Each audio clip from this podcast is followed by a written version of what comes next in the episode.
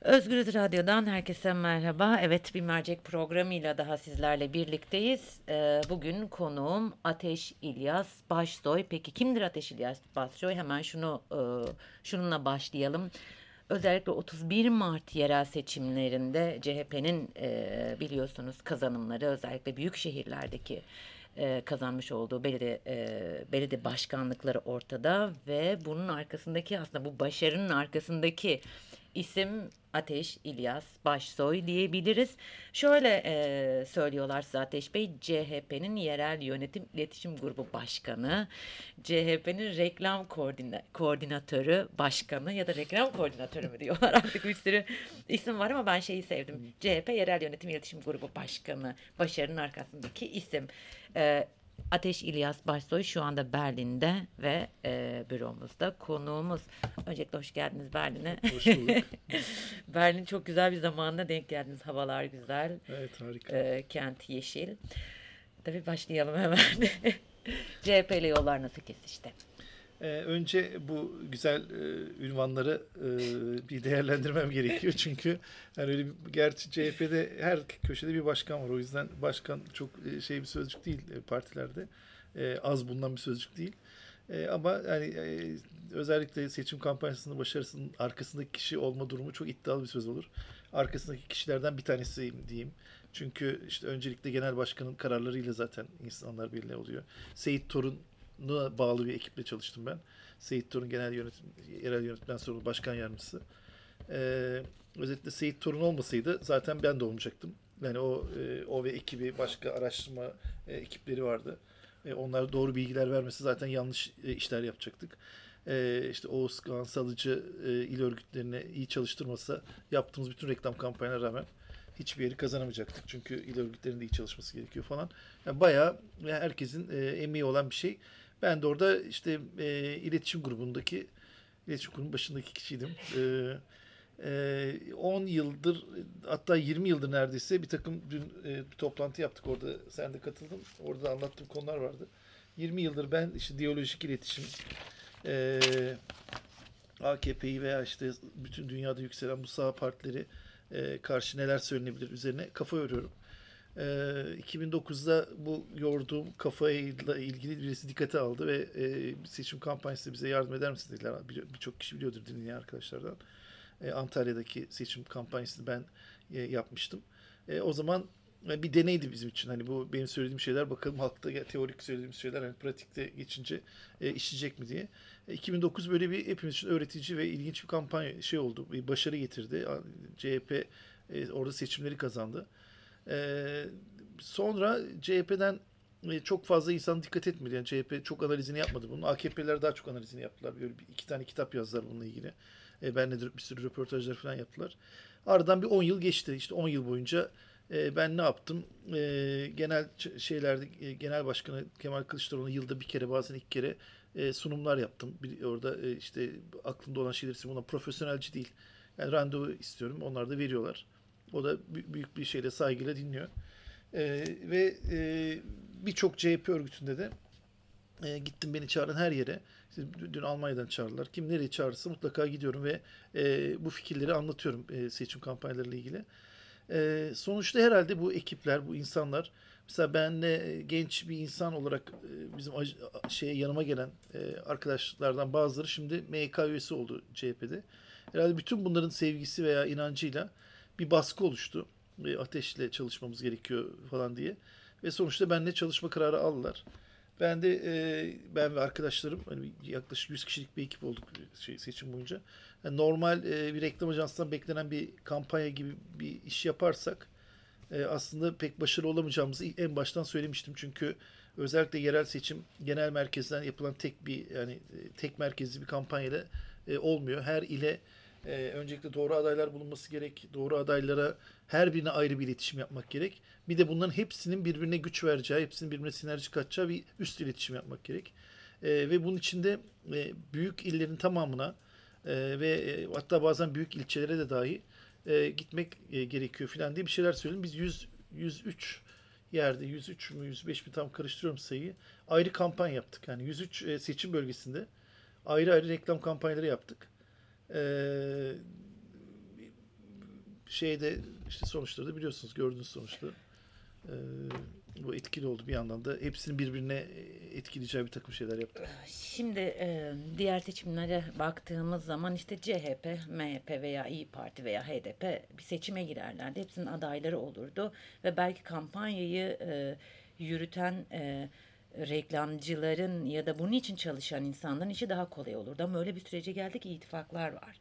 Yani hani öyle bir e, yol izlemek gerekiyor ki işte hem İyi Partili hem HDP'li hem CHP'liyi bir arada tutabilecek, hiçbir tarafı incitmeyecek sloganlar ya da söylemler ya da bir yol bulunması gerekiyor. Bu çok zor değil mi? Aslında bir, bir açıdan hem, hem zor hem de e, kolay. Yani benim e, en çok beni ilgilendiren seçmen her zaman AKP seçmeni. E, en fazla e, seçmen orada Tabii bir de onu etkilemek Tabii, gerekiyor. Yani AKP seçmeni Türkiye'de %50'nin oy verdiği değil mi? her iki kişiden birisi. Yani AKP seçmeni görmezden gelerek seçim kampanyası yapma imkan yok. Ee, AKP'nin kendi seçmenin yani Türkiye içinde yani 50 puan alıyorsa AKP 30 puanlı ne olursa olsun AKP oy verecek seçmenlerden oluşuyor aşağı yukarı. Ee, 20 ta 20 puanı da yani Türkiye seçmenin %20'si yani e, neredeyse CHP kadar bir e, şeyde oy kararını değiştirebiliyor. Hatta %25'i çıkabiliyor. Bunlar oy kararlarını e, daha rasyonel kararlarla veriyorlar veya daha başka hislerle veriyorlar. E, ben de o kesimi hani ikna edemeyeceğim kesimi değil de e, ikna edebileceğim kesimi hep öne koyuyorum. Yani en çok ilgilendiğim bir söz, bir herhangi bir cümle kurarken öncelikle AKP içindeki seçmen bundan nasıl etkilenir diye düşünüyorum. Bu genel bir durum vardır ya bu CHP'nin içinde veya birçok muhalefet partisinde. E, önce söze karşılık genel başkanına küfretmekle başlanır. Önce genel başkanı hakaret etmekle başlanır. Biz hani e, seçim kampanyamızda önce bu şeyle bu ruh haliyle mücadele ettik. Çünkü AKP'nin elinde e, para olabilir, devlet olabilir, kanun olabilir, hakimler, savcılar hepsi elinde olabilir ama CHP'nin elinde Türkiye'nin en eğitimli e, yani istatistik bir veri olarak en eğitimli seçmeni var. Hani bu bir e, böbürlenme cümlesi olarak söylemiyorum. E, baktığımızda verilere Türkiye'nin dörtte biri oy veriyor ve en eğitimli dörtte biri e, CHP oy veriyor genellikle büyük oranda. E, ama bu seçmen öyle bir ruh halinde ki e, çok a, a, şey e, çok kibirli ve çok e, üstten konuşuyor. Çok e, bu, bu zaten burası bana ait. Siz dışarıdan geldiniz havasında konuşuyor. Bu herkese itici geliyor. E, bunu da pazarlayan muhalefet esnafı dediğim e, bir kesim var. Böyle bir sürü terimler var bizim seçim kampanyamızda. Bir tanesi de muhalefet esnafı. Muhalefet esnafları bunları pazarlıyor. İnsanların bu ön yargılarını sivriltiyor. İşte bidon kafalı diyor. işte göbeğini kaşıyan adam diyor. Bunlar diyor makarnacı bilmem ne filan. Bu söylem, bu söz birliği, bu Türkiye'nin en değerli en değerli, en eğitimli yüzde 25'inde hepsine e, genlerine girdiği zaman bu kez nefret edilen elitist bir insan kitlesi haline geliyor. Bir örnekle anlatırsam e, diyelim ki bir CHP seçmeni bir kasaba doktoru gibi düşünün. E, CHP seçmeni kasaba doktoru bir sürü okullar okumuş, bir şey yapmış ve hastaları var. 100 tane hastası var. Hastaların hepsi o minnet duyuyor aslında. Çünkü onları iyileştirdiği için bir şeyler yapıyor onlara. Ve bir sürü insan onun e, ofisine, şeyine giriyor, muayenehanesine geliyor. Ama her gelene e, doktor şöyle dediğini düşünün. Siz işte makarnacısınız, siz e, AKP'ye veriyorsunuz, siz man kafalısınız, siz cahilsiniz filan. O 100 tane hastanın tamamı bu doktordan nefret eder. Oysa bu doktor hazır yanına birileri gelmişken onlarla güzel güzel konuşsa, onlara anlasa ve onlarla e, iyilik içinde konuşsa o zaman her şey değişiyor. Şimdi CHP'nin içinde de yapmaya çalıştığımız bu. Ne kadar yapabildik bilmiyorum. Daha da fazla yapabiliriz. Önümüzdeki yıllarda buna daha çok çalışacağız. Orada kitapta da görüyorsunuz bir radikal sevgi kitabı. Bu 80 ilde yaptığımız e, sunumların bir özeti aslında bu kitap. Nelerden kaçınmalıyız? Tabii kibir, alaycılık. Mesela kibir çok önemli kaçınması bir şey. Alaycılık e, aslında mizah e, Nasrettin Hoca e, işte geleneği var Türkiye'de mizah güzel ironi güzel bir şey ama bu şey e, çok totaliter liderlerde e, yaptığım mizah e, şeydeki lider kendisiyle halk arasında bir bütünlük bir ilişki kuruyor ve hani siz lidere yaptığınız bir e, şey e, alaycılık e, herkese sanki bana yapıyormuşsun, sen bana küfür ediyormuşsun gibi rahat rahat öyle pazarlanabiliyor karşı taraf tarafından. O yüzden alaycılıktan komple vazgeçmek. E, yüksek siyaset dediğim hani böyle bir çok biliyor CHP seçmeni. Gittiklerinde bir sürü şeyler söylüyorlar. İşte Türkiye'nin dış borcu bilmem ne falan. 50 tane laf söylüyorlar. Halbuki temelde insanların küçük gündelik hayatlarında küçük küçük dertleri var. Herkes e, mesela orta, diyelim ki HDP seçmeni, MHP seçmeni birbirinden ne kadar farklı diyoruz ama e, her ikisine de pankreas kanseri teşhisi konduğunda bir anda ikisi aynı eşit insan oluyorlar. Birbirlerine soruyorlar. Sen ne yapacaksın diye. Yani biz aslında şu şeyde uzayda küçük bir gezegende yaşayan e, ve kibirle e, doldurulmuş e, saçma mahluklarız yani. Hani e, birbirimizden çok farklı olduğunu düşünüyoruz ama hep o kadar çok benzer yanımız var ki o yüzden farklılıkları bir yana koyup e, ortak yanlarımıza bakmak, ezen ezilen ilişkisine bakmak. Kitapta da yazıyor zaten. Türkiye'de temelde bir ayrım varsa borç alan borç veren ayrımıdır. Türkiye'de bir 1 milyon kişi borç veriyor. E, 80 milyon kişi de borç alıyor. E, 80 milyon borçlu insanın olduğu bir ülke bir, e, Türkiye. Her ki çiftçinin de borcu var, esnafın da borcu da var. Öğrencinin de borcu var. Herkesin bir borcu var. Bir de borç verenler var. Temel ayrım bu aslında. Borç verenlerin çocukları asla savaşta ölmez. Borç verenlerin çocuklarına e, asla e, ciltlerine e, şey kremden başka bir krem sürülmez böyle en pahalı kremlerden başka. Ama borç alanlar ölürler. Borç alanlar fabrikalarda ölürler, e, şeyde ölürler, savaşlarda ölürler. E, o yüzden insanlara söyleyecek çok laf var. Yani biz aslında çok büyük bir kümeyiz. Yani biz e, yüzde 99 almamız gereken bir partiyiz. Yani biz Türkiye'nin yüzde 99'uyuz. E, CHP olarak demiyorum ben. Hani biz biz kavram olarak söylüyorum. Ee, Şimdi dönüp e, baktığımız zaman Cumhurbaşkanı'nı e, e, 31 Mart'tan önceki seçim e, döneminde çok gördük. E, Şu anda yok. Hani e, çok fazla göremiyoruz. Yok demek bir yanlış olur ama yani 23 Haziran e, seçim kampanyasıyla 31 Mart'taki kampanya arasında e, nasıl bir fark var e, sizce özellikle bunu sadece CHP açısından değil de AKP açısından da değerlendirelim lütfen. Ee, mesela şu an Aziz Babuşçu böyle her şeyin başına geçti. İstanbul İl Örgütü Başkanı biraz böyle kenara çekilmiş gibi oldu. Tayyip Erdoğan hiç yok ortada. Ee, bu e, seçimin bence tekrar edilmesini istemeyen bir grup da vardı. Ama madem tekrar edildi o zaman bu 31 Mart'a kadar yaptığımız hataları yapmayalım dediler ve şu anda sanki Radikal Sevgi kitabını okumuş gibi bir halleri var. Ee, aslında iyi bir şey tabii. Güzel yani bu şeyler yapıyorlar. Hani insanlara e, güzel söz söylemelerinde falan hiçbir sakınca yok. E, şu an AKP e, bir hayli değişik bir strateji izliyor. Bununla bir sebep şu olabilir. E, İstanbul'da %20 Kürt seçmen var. Yani İstanbul e, mesela Ankara'da veya Türkiye genelinde Şimdi Türkiye genelinde de neredeyse 120 bir Kürt seçmen var ama bunlar blok olarak zaten işte Güneydoğu'da e, şeye HDP oy veriyorlar. Ama İstanbul'da e, seçimi belirleyici bir unsur olma özellikleri çok büyük. E, en çok İstanbul'da büyük. O yüzden e, seç 31 Mart'a kadar sürdürdükleri işte bu e, terör örgütü bilmem ne filan söylemleri e, şu, birdenbire de- değiştirdiler ve Kürdistan demeye başladılar. Yani seçim nelere kadir ya Allah'ım ya. Neyse. E, o yüzden büyük değişiklikler var ama e, bunlar artık taktik değişiklikler mi, e, inandırıcı mı, bir ay önce denen lafla bir ay sonra denen laf arasındaki farkı seçmen ne kadar anlıyor, ne kadar anlamıyor. E, bunları göreceğiz tabii. Bir tek bununla da bitmiyor. Yani insanlar sıralarda şimdi yaz olduğu için tam Haziran ayı en Türkiye enflasyonun e, en az olduğu zamandır. Çünkü sebze meyve fiyatları ucuz. E, insanların şeyi yoksulluğu en az hissettiği zamandır. Ama herkes biliyor ki Eylül Ekim gelecek ve çok zor bir kış gelecek. O zaman e, yine bir avuç zümre mi kazanacak milyarlarca lira? İstanbul'da İstanbul'un geliri ülke yani şe- şehir geliri bence Türkiye ekonomisini üç kere e, besleyecek kadar büyük. O kadar büyük bir şehir, o kadar dünyanın merkezi. Yani Türkiye'den daha büyük bir marka İstanbul. E, bu kadar değerli bir yerde e, e, bu kadar büyük servetler, trilyonlar bakın bir acayip saatler satan dükkanlar falan var. Hani milyon dolara saati kim alıyor acaba? Yani bunları e, birileri akıl almaz paralar harcıyor. Bu para daha adil bir şekilde bölüşüldüğünde herkes mutlu olur. Yani bu önümüzdeki Eylül-Ekim ayı geldiğinde daha az insan yoksulluk çeker. O yüzden bunları bildikleri için ben yani açık ara farkla e, şeyin e, Binali Yıldırım'ın değil de e, Ekrem İmamoğlu'nun kazanacağını düşünüyorum. Şimdi e, aslında gün merak edilen münazara var biliyorsunuz. E, Yıldırım'la İmamoğlu bir araya gelecek. Bir televizyon e, kanalında bir araya gelecekler. E, siz bu işin içerisindesiniz. E, aslında çok iyi bildiğiniz e, bir iş. E, Yıldırım bugüne kadar e, böyle bir durumdan kaçındı ve kimseyle e, bir televizyon programına çıkmadı. Bu belki de bu anlamda bir ilk olacak Türkiye'de de. E, riski var mı sizce bunun? Yani hem Yıldırım için hem Ekrem İmamoğlu için risk var mı? Ya, avantajından ziyade e, barındırdığı risk ne sizce? Yani ben şimdi şöyle diyeyim. Ben vatandaş olarak e, risk düşünemem. Çünkü bu iyi bir şey. Yani bir insan e, şey diye örnek veriyorum. Bir evi kiralıyorsunuz. Kira, bir yıl iki yıl oturacaksınız eve. Oturmadan önce depreme dayanıklı mı diye raporunu istiyorsunuz ev sahibinden. E, şimdi Türk İstanbul'un geleceğini 5 yıl boyunca birisine emanet edecekseniz bu kişinin sağlık raporunu bile almanız gerekiyor. Yani normalde başbakanın, cumhurbaşkanı da hani e, hem e, cüzdan raporunu hem sağlık raporunu hem ruh hal raporunu hepsini ona oy veren seçmen veya vermeyen seçmen bütün vatandaşlar bilmek zorunda. Bütün dünyadaki demokrasilerde böyle oluyor. İnsanların ruh halini anlamanın, insanların bilgilerini anlamanın en iyi yolu canlı yayında yapılan mülakatlar.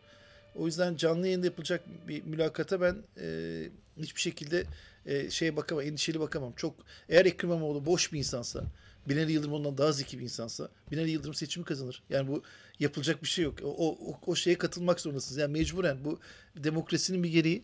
E, bence Ekrem Binali Yıldırım ekibini şunla şey yapıyorlar. E, bir hani e, güç veriyorlar ona bence. Şunu diyorlar. Hani e, mesela Al, Al Gore, George W. Bush'a karşı müthiş bir şeydi. E, mülakat yapmıştı. Her şeyi bilmişti Al Gore. Hiçbir şeyde yanlış yoktu falan.